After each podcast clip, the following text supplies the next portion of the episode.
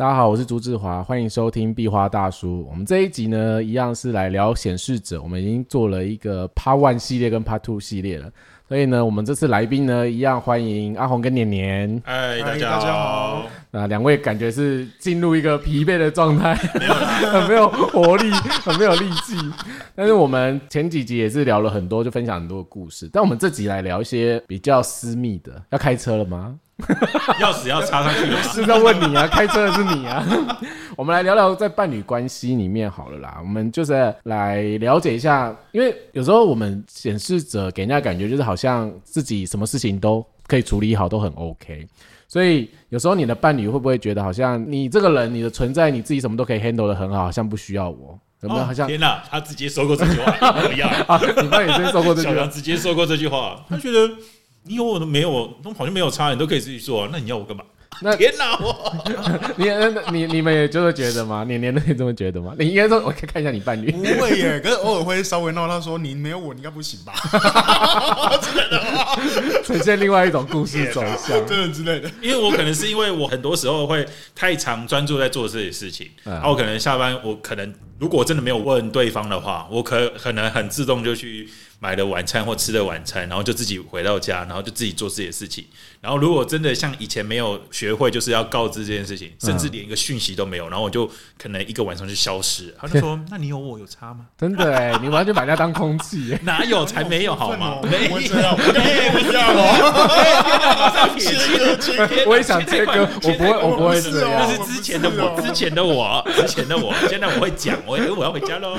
现这个在我要去这个案例比较特殊，对，所以在伴侣关系里面，这样故事我觉得听起来，阿红那边讲的就是自己会忘掉另外一个，不一样。我只是有时候有有些时候会觉得，哎，当应该说你你伴侣会觉得你都没有思考到别人，是不是？应该问题要问这个。，对，我们的伴侣会不会觉得我们都没有思考到别人的感受？忽然沉默，我不知道该说什么好。应该有吧？哦，你这个是你这个是已经要溺水了，还要抓了一个浮木感。我自己在问这个问题的时候，我就想说，哦，应该我另外一半也会觉得我都不在乎别人感受吧？你的表情就是一副好像有，但是我不是很确定。可是我就有啊。我看一下，我旁我看一下旁边的眼神，先确认过眼神。先确认过眼神。对，但是我觉得在他们这种建议跟回馈上啊，就是其他类型的确进入显示者的关系的时候，有时候会觉得我们好像真的太过于想做什么就做什么，然后有点不太知道怎么跟我们配合。嗯，就是那个步调上来说很难去拿捏。然后他的确有时候就会就是觉得我们不太去在乎别人，就是那个不去告知的时候，特别的会你你之前有讲到，就是那个我们很急这件事情，嗯。这件事情在我身上很明显，所以很多时候是想到我就去做了。嗯嗯然后但没有去讲的状况下，哇，他就会说啊，你都做了啊，为什么我都不知道？然后我做了这件事情，然后就嗯，哦，我忘了，你的故事，我我觉得很真的可怕。很多时候都是没告知到就忘了，没有就忘了，就哇，那这就就会有点僵在那边，就不知道啊，就会会自己会知道啊，我是又漏了这件事情，啊然后对方就会想说，那你有我差吗？我觉得。这很可怕呢，这句话讲出来很可，是我觉得讲这句话的确对显示者来说杀伤力蛮大。是啊因为我觉得显示者在我们前一集就 Part Two 之后聊到就是孤独感这件事情，就是我们其实还是需要人，还是需要伴侣，嗯就是我们还是需要感情时候，毕竟嗯我们只是个平凡人啊。嗯对，所以呃，我们的内在其实对于关系这一块也很需要被补足的。嗯，所以，如果当你的另外一半跟你说，哦，我觉得你有 我没差啊、很伤哎哦，你会有一种觉得你自己要被落下的感觉。我不想被落下，对，就是你好你现在是 假假借我们节目偷偷告白，还是大声的示爱，是不是？在温情喊话，不要拉下我，拜托。啊，但是我觉得这个状态，那年年呢？对啊，在伴侣关系里面，你跟你的伴侣相处有没有什么你们之间可能有什么碰撞，或是比较长的冲突？可能我比较也是刚刚讲到，我比较急性子，哦，也是急性子对，然后我就会觉得说，哎、没有热水了，哎、要是煮了要补水了，然后衣服要洗了，你满了啊！啊我我心想你怎么都不知道要洗呢？然后就觉得，然后我自己都把默默把自己把它处理完，然后就说我，然后我就会就就套刚刚讲的，嗯，这个家没有我不行，你一个人没办法没办法生存吧他？的方向完全不一样。对对对，是比较有点顾家里的事情，就是你会把所有的事情照逻辑，然后最有效率的方式，然后从头到尾慢安排安排安排到好。然后你就觉得说，要知道啊，怎么他怎么不知道呢？哦，你们是 他们是因为是住一起嘛？啊，对，我们住一起，哦我们是。分开来。哦，所以我觉得这这可能这也有差差别。对，可能就是有点强迫摩擦那种感觉，碰撞，哦强迫，我要碰碰撞碰撞，摩擦。你觉得你也在开车，我们要进入新猜测的部分了吗？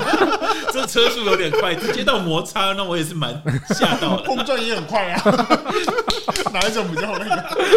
但是我自己，我自己，我的状况是比较依赖对方的人啊。这是这这是在我身上看，就是我对 Harris 来讲比较依赖，因为我们家所有大小事就是都在他处理的。嗯，对，所以我觉得那个状态里面来说啊，其实的确有些时候，有时候可能真的会比较没有思考到对方，因为真的就是在当下你想到什么做什么的时候，你的另外一半可能没跟上，或者他不太理解你为什么这么做的时候，他会觉得，哎，你为什么没跟我讨论？你为什么没有先跟我说？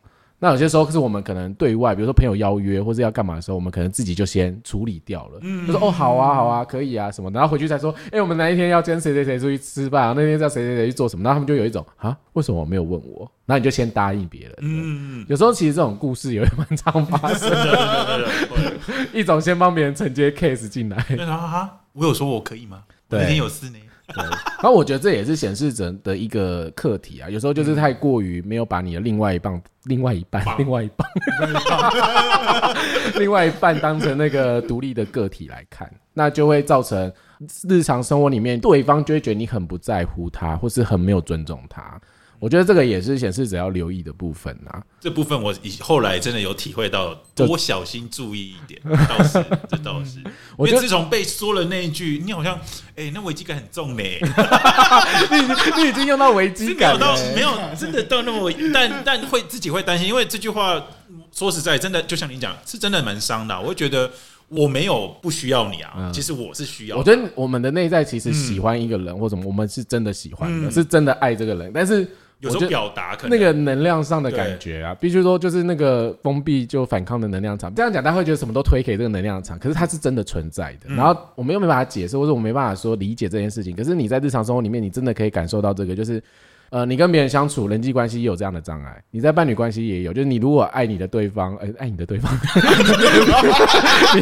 你你如果喜欢对方、爱对方的话，其实你是真的有满满的爱意，但是对方不一定可以 catch 得到这件事情。他有时候觉得哦你就不在乎啊，然后你又不留意，可是其实显示者是在乎的。所以在那个能量上的状态下，如果是别的类型跟显示者在一起的时候，就的确会有这种冲突或是这种拉扯感。那那个也是别的类型要理解跟学习的啦，就是我们就天生都不一样嘛，所以我们要学的东西很多，就是在这个人生旅途上，哎，叹起气来突。然感叹了起来。对，所以在伴侣关系这些事情啊，告知也蛮重要的，因为你我们不告知，也就造成很多伴侣的误解啊。很多时候，比如说像做什么行程啊、计划啊，然后有些时候更夸张的，就有时候会觉得我们是不是喜欢上别人啊？可能都 focus 都在焦点都在外面，嗯就可能你的重心都是你的朋友啊，或者你可能有自己想要钻研的那个领域，就是比如说可能爬山啊、露营或什么，你一头栽进去，就会给对方那种感觉。嗯，所以我觉得这个在关系里面也是显示者们要去注意看看的或留意看看的这个状态。只是在这个过程里面呢、其实你们自己在生活中有没有什么不知节制的事情？哦，多的嘞。不知节制，对啊，像呃，不然阿红要先分享不知节制吗？不知节制，我光是打手游我就可以打到睡。你刚刚，你刚，我刚刚吓到你刚才吓到我。了，就打手枪，我想说，我想到我刚第一个字就过快了我两个突吧？然吓到，我真的，我刚才真的吓到了，说哎呀，这么直接也太勇敢了吧！天哪，这还在节目哎，我刚才真的要给你一个 respect，、欸、就是哇，游戏、手游、打手游，有有有。没关系啊，我跟你讲，实色性也人之常情啊，我相信听众们可以，听众朋友都可以 handle 的。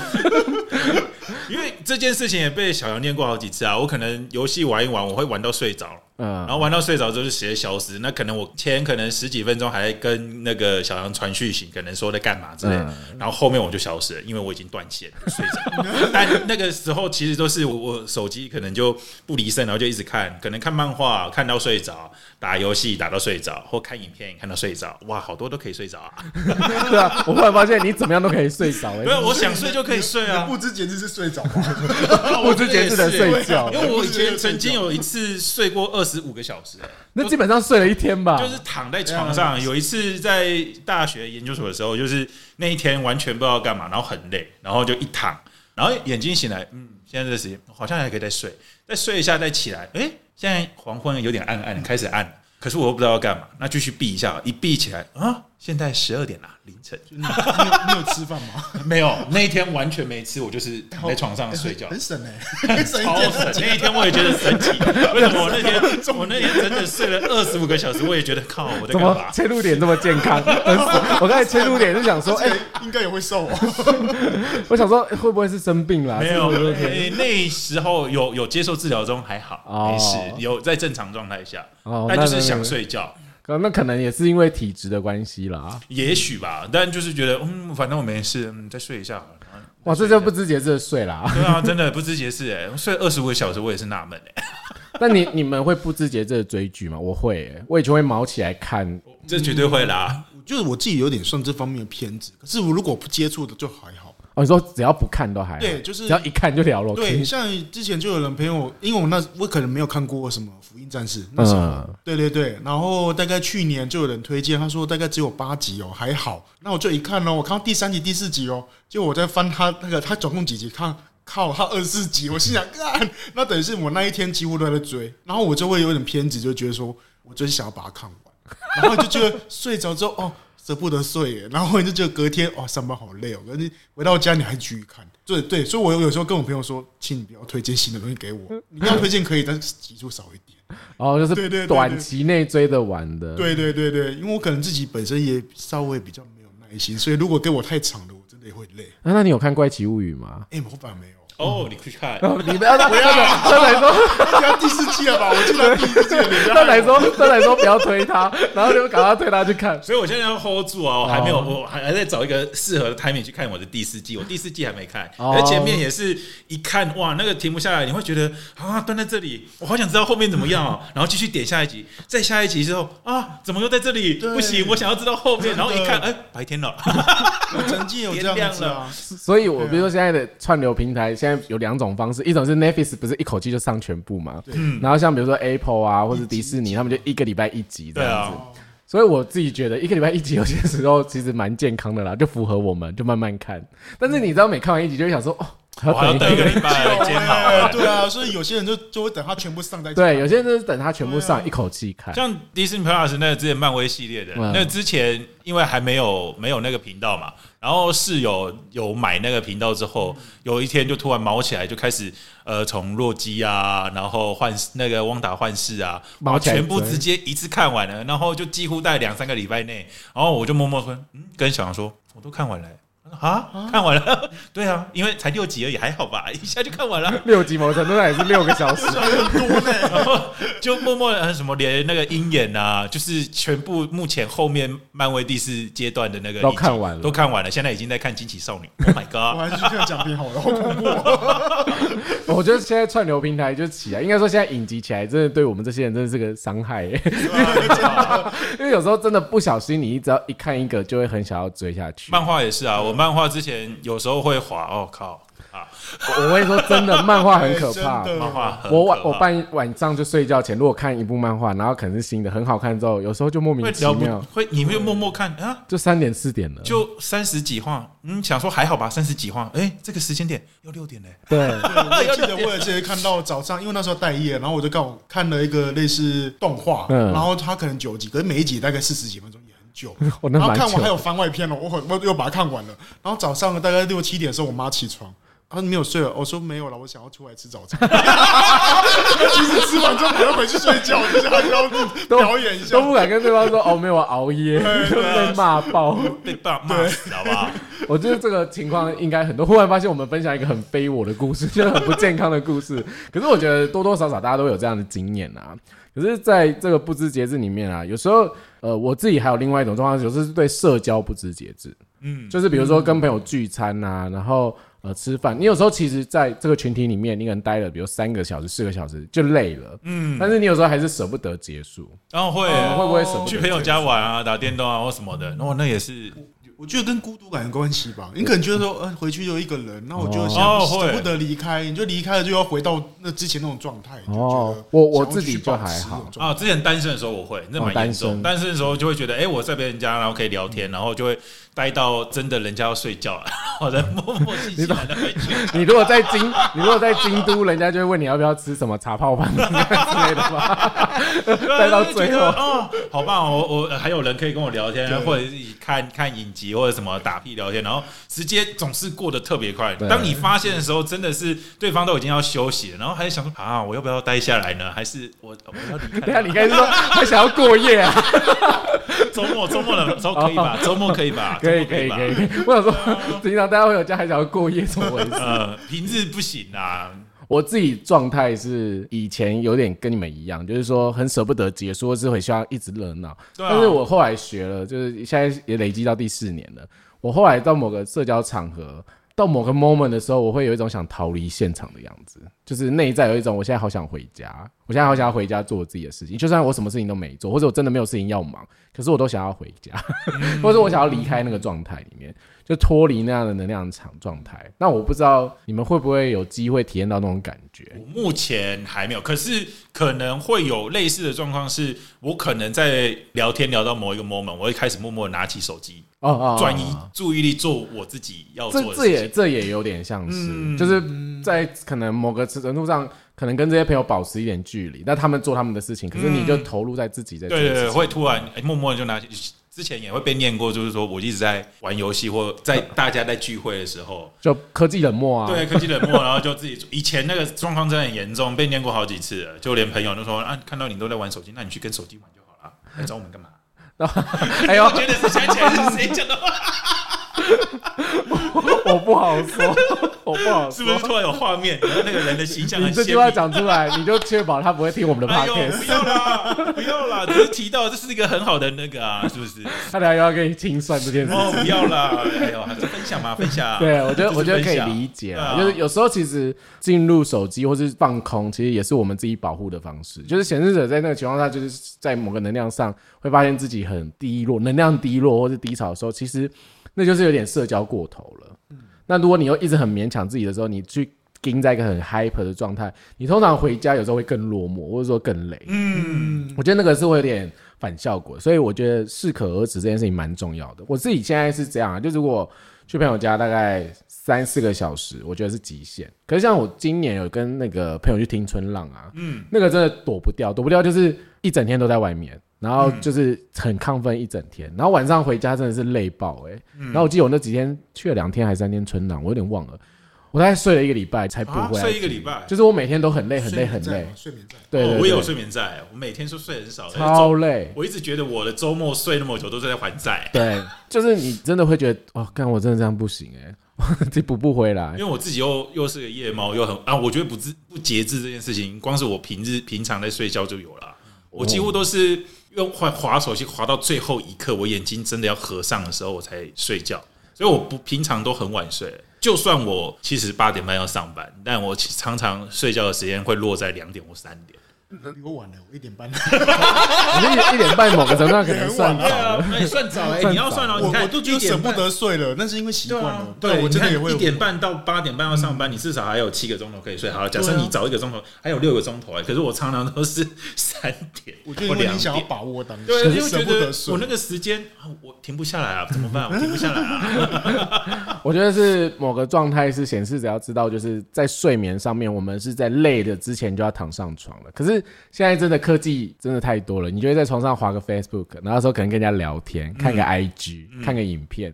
然后那些都会干扰我们的睡眠，没有办法让我们好好的休息。像我最近最常发生的就是我在床上打手游，但是我会断电，就是我会忽然就睡着，然后我在我也是，可是手机砸到头，我没有被手机 砸到我，被我被砸过好几次。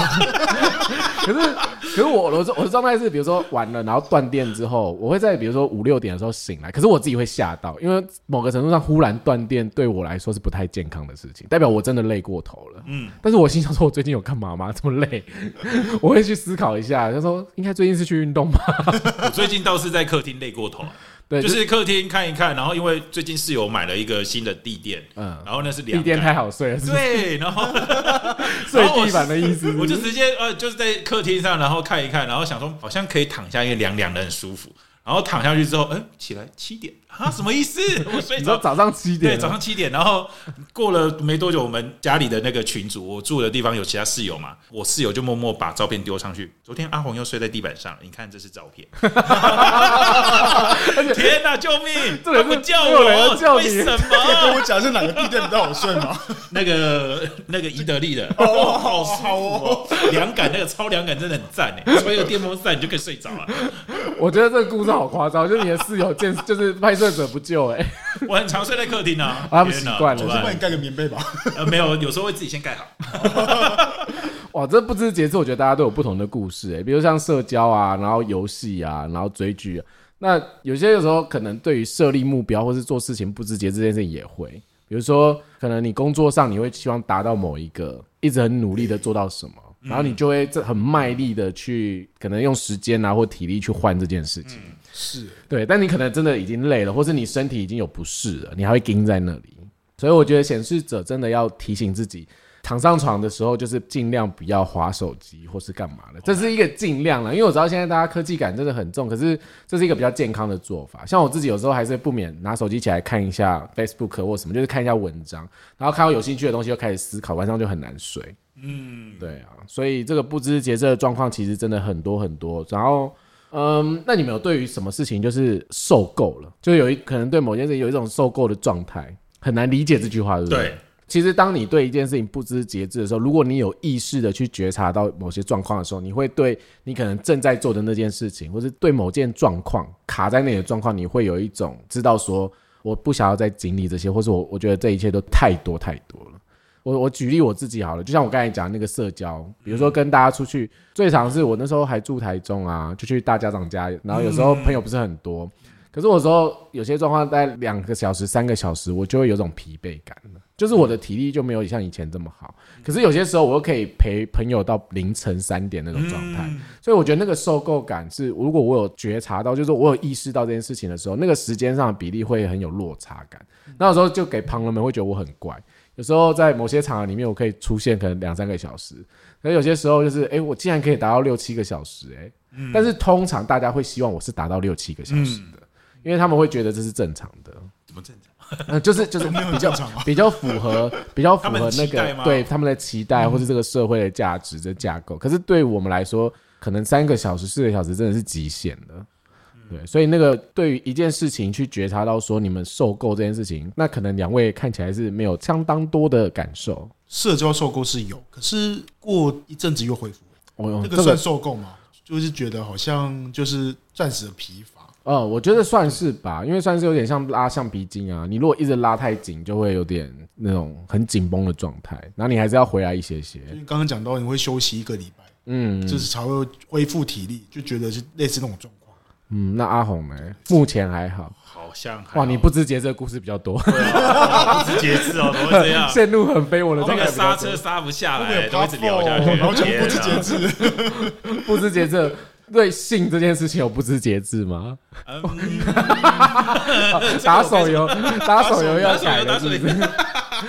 不知节制有时候在性上面可能也会啦，但是我们这个节目，我好像也没在管怎么样的，就是就是聊啊这件事情，对啊、但是有时候只不知节制在性这件事情上面，可能也是会有，可能过度的投入，或是过度的在某一阵子比较沉迷的时候，沉迷在打手，对，或是比较沉迷在玩交友软体上的时候，就会过度的消耗很多体力。哦，那倒是欸，对啊以前单身的时候，确实会一直想要滑，或者是想要认识人，嗯，然后就会一直滑，一直看，哎，这个好像可以敲一下啊，这个好像可以，但自己明明就是那个不会聊、不太会文字聊聊天的人，的人然后偏偏要一直做这些事情，就会觉得很堵然。我到底在干嘛？一直勉强自己做不擅长的对啊事，情。我到底在干嘛？可是我又好想滑，我又好想知道这附近有谁啊，我好想认识人啊 哎、。这某个程度上像着魔哎、对啊，就是会一直看啊。但那一段时期确实就是，可能那个时候单身，然后嗯那时候孤独，想要有人陪。哦所以你会聊在那个里面，会很想要怎么办？我好想要找个人，我想要聊天，因为我不喜欢文字聊天嘛。嗯我会很想要有人可以像现在这样子面对面聊天，是对我来说是一个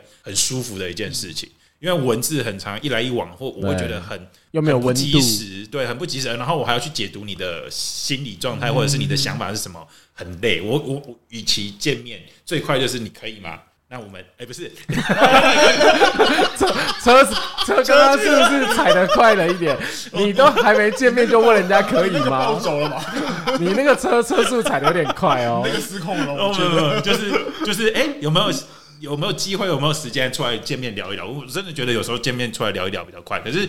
在那段时间，前面的前置作业要要找到一个约会可以约得出来的人，其实这也蛮困难。就然后有时候就会执着在那里面，就会嗯不自觉的一直滑，一直滑，一直看，然后很想要找到一个抒抒发的那个管道。管道。对啊，我觉得在这个不知节制性上面，可能我觉得每个类型都会有这个问题，因为毕竟这跟我觉得跟爱啊，还有一些这这些议题有关了。那这个有点太广了。可是我觉得显示者在布置节制上面真的有太多面向，基本上只要你的图打开来，然后就是你的图打开来，底下 第二个，你从下方数过来的第二个正方形，那个能量中心叫建骨中心。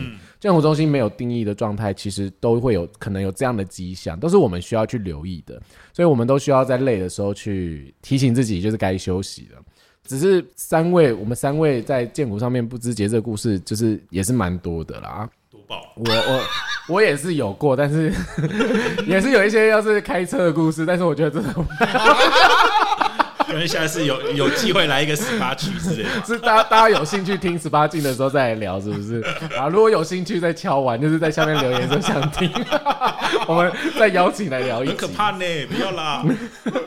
好啊，那聊了不知节制，可是我觉得另外一个要聊的是，就是你们会很好奇自己生命中的影响力在哪里吗？就很想知道我这辈子可以影响什么事情吗？会啊，当然是会啊。嗯，我觉得这个问题其实列出来，是因为显示者这个类型都会很想探究我们来到这个世界上的影响力在哪，我们可以影响谁，谁会被我们影响，所以我们都会想要找到就是可以跟我们做互动连接的人。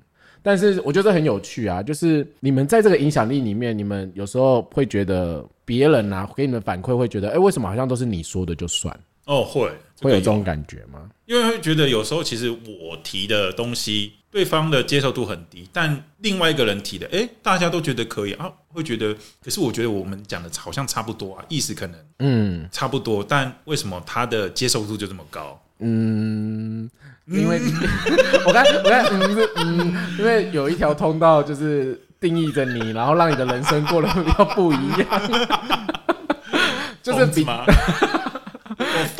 就是就是对啊，就是你知道的，它会让你比较需要点时间练习，你要你要一直练习表达啦，就有点阻力感啦。我今天我觉得我已经很顺了，我其实我其实觉得你你有越来越好，有你有越来越贝特的状态了。真的吗？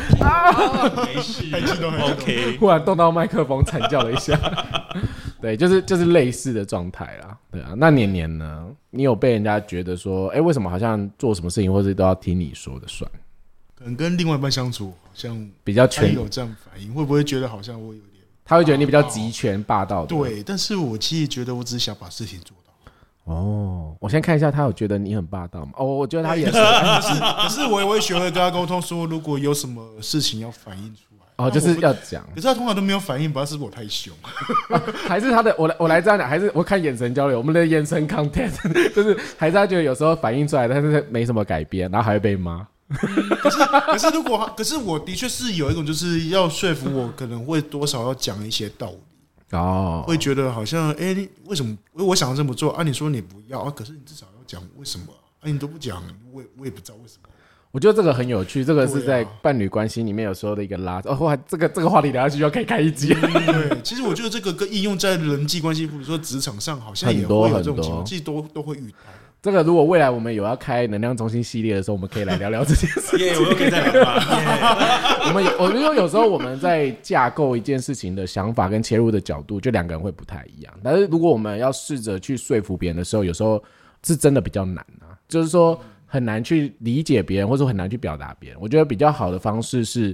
你去聆听，但是你不一定要去认同，或者说一定要买单。你可以听他的感受，但这个我觉得这是好了。能量中心有时有的时候我们在 我我想到就一个范例，就是说，就是那时候我刚搬家，我跟另外一半住在一个新家，嗯然后那时候就是什么家具都没有，然后那时候就要买个热水器，嗯，然后我那时候就可能会很急的把家里的事情大大小小把它处理好。那我心想，哎，电锅跟热水器之后都会买，那我们就先买啊。嗯，然后我就问我另外一半，哎，我买我要买热水器哦，他就说，呃，先不用啦。啊，我就说为什么不用？我说都会用到啊，为什么不用？先买买啊。他就觉得，嗯，就觉得好像太快了。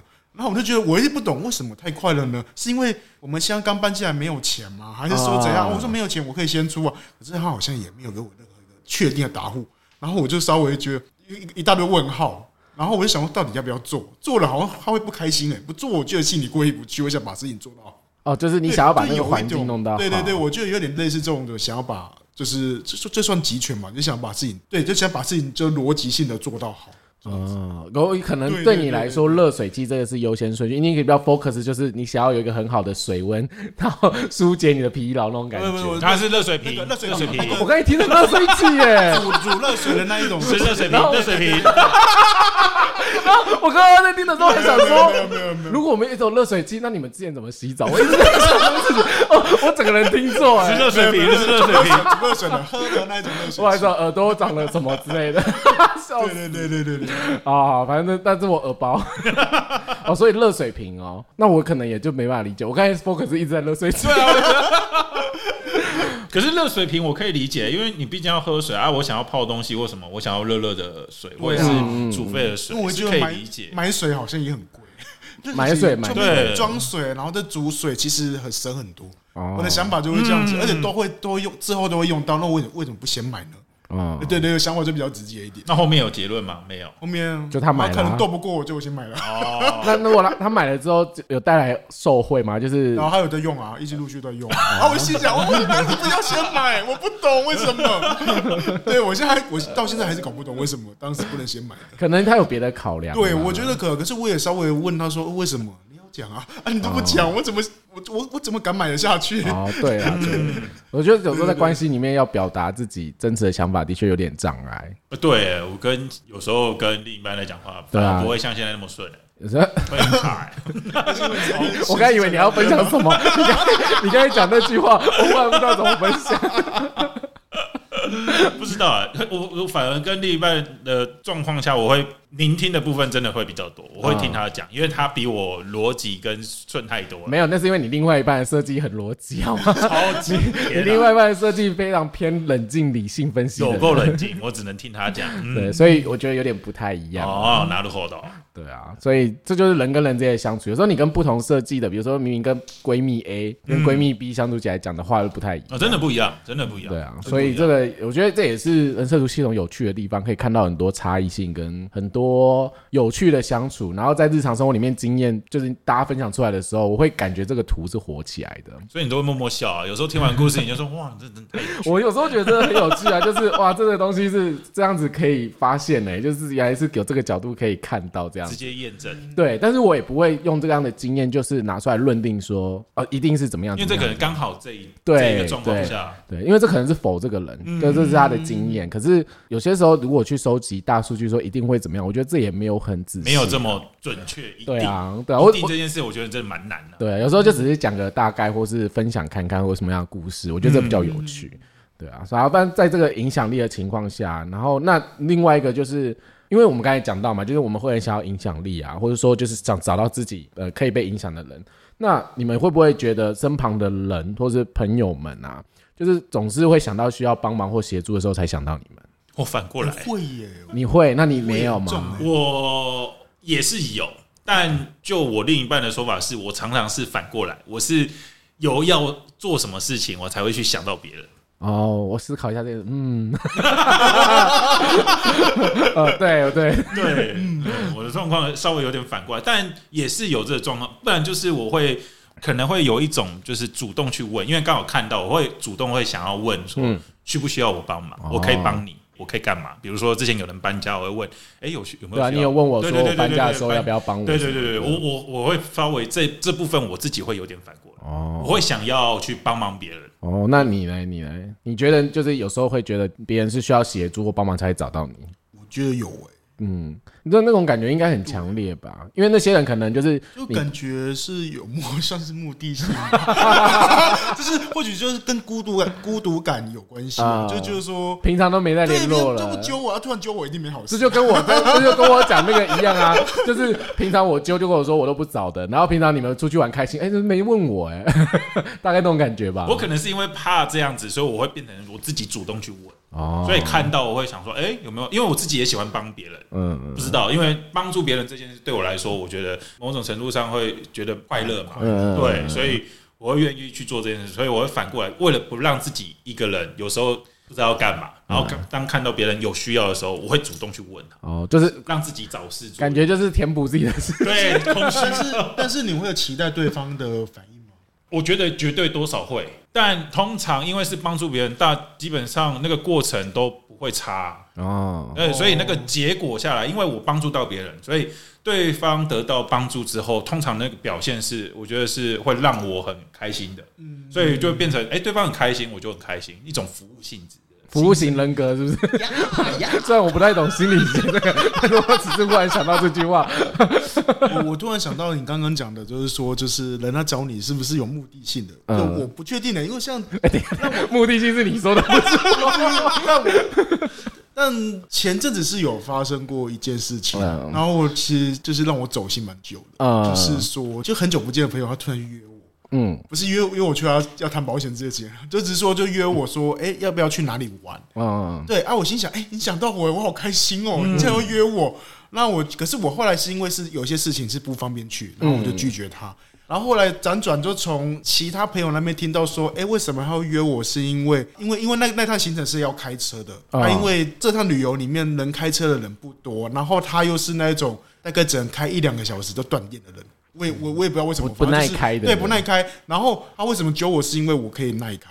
然后我就心想，这样感觉好像有利用，就是有点目的性。哦我懂我懂心懂里会觉得就是有点，就我对了，我是有点走心了，就觉得好像。如果对方是一开始就跟你说，我们需要有个人开车，对我觉得那种感觉跟你后来得知这个目的会不太一样。哦，我可以理解这件事。对就像我们之这个我也可以前。之前去这我蛮理解南南投烤肉那一次，然后我因为那时候人很多，然后我帮大家分配车手，我就着急要超级需要找司机的，然后就跟大家说，哎、我们需要跟别人开车，然后我就找了阿红，我说，哎、你要负责开一台车下来哦。哎我觉得就是你把那个目的性先直接讲的话，对方感受应该会比较好。对对对对对，哦，那的确是哎、哎呀，哦，那那这个的确让人家感觉就是有一种内在很不舒服，然后有一种被欺骗跟利用的时候。嗯那如果这种事处理完，通常后面就感觉就不太会再联络、欸。对啊，所以社交是有点嗯从不知节制变得不想继续社交，暂时麻痹。可是我觉得蛮蛮好，就是嗯，你说蛮好的是刚好你有事啊，因为我也不确定这个跟你做决定有没有相关，因为哦没有没有，在你的设计里面做决定，你所有的一切都要对你自己是有益处的。嗯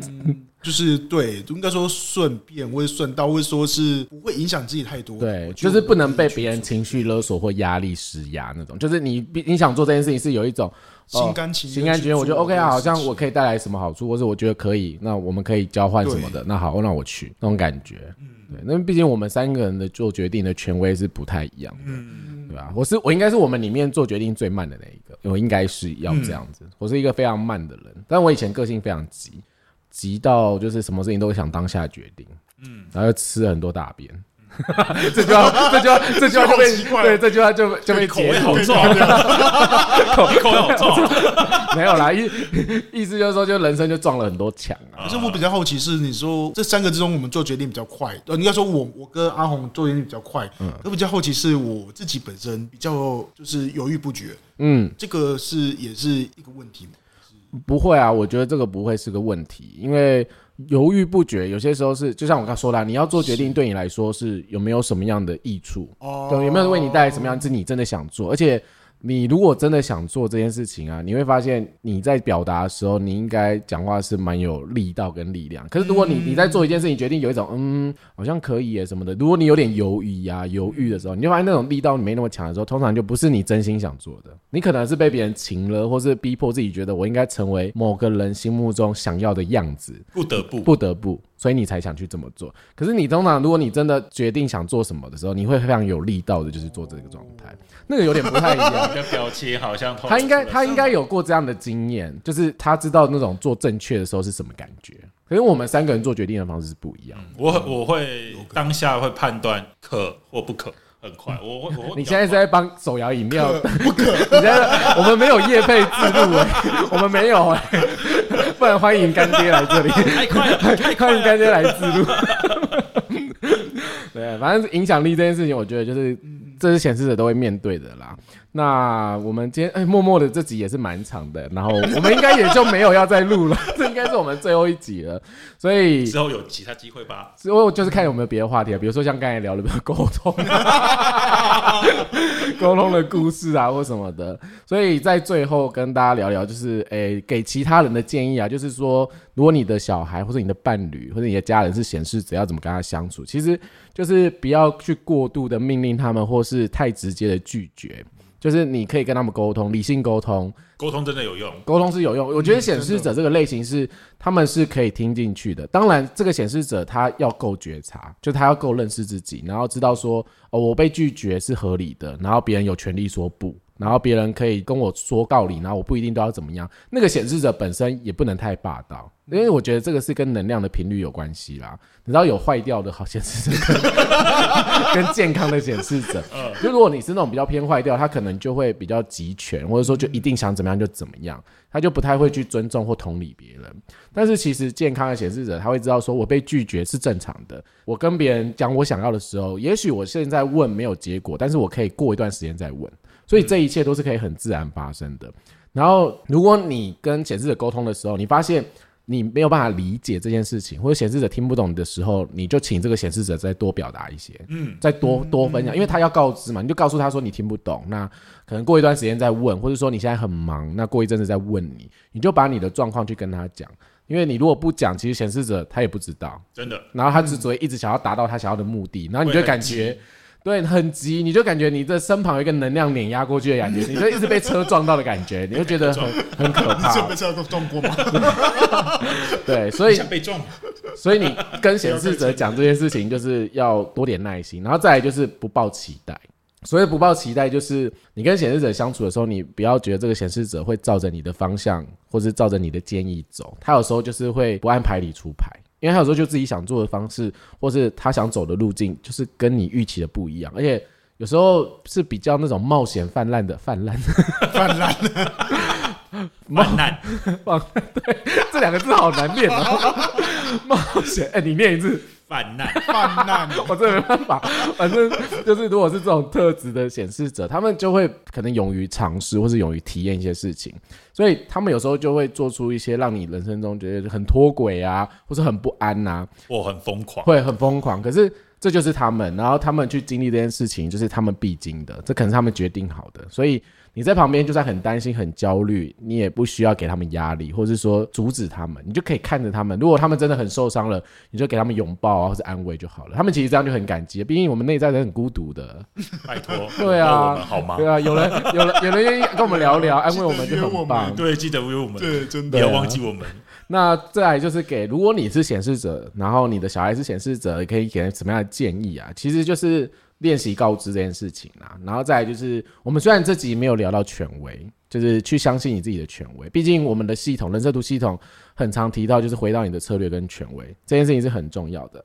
那我觉得这两点很重要，是我是讲给我自己听的，因为我个人脸皮偏薄，就我觉得我们三个我的脸皮偏薄，嗯，一设计上来说，我是说一图面上来说。我觉得是要练习被拒绝的厚脸皮，所以要练习你的脸皮厚度。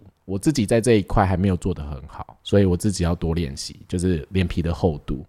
嗯，所以我觉得显示者要练习这件事情，就是不要怕被拒绝，不要觉得自己脸皮很薄，反正很多事情就是多问，然后多了解，其实也许有一天会开启新的契机。嗯，重点是你要敢开口，敢告知，然后敢去做这个练习。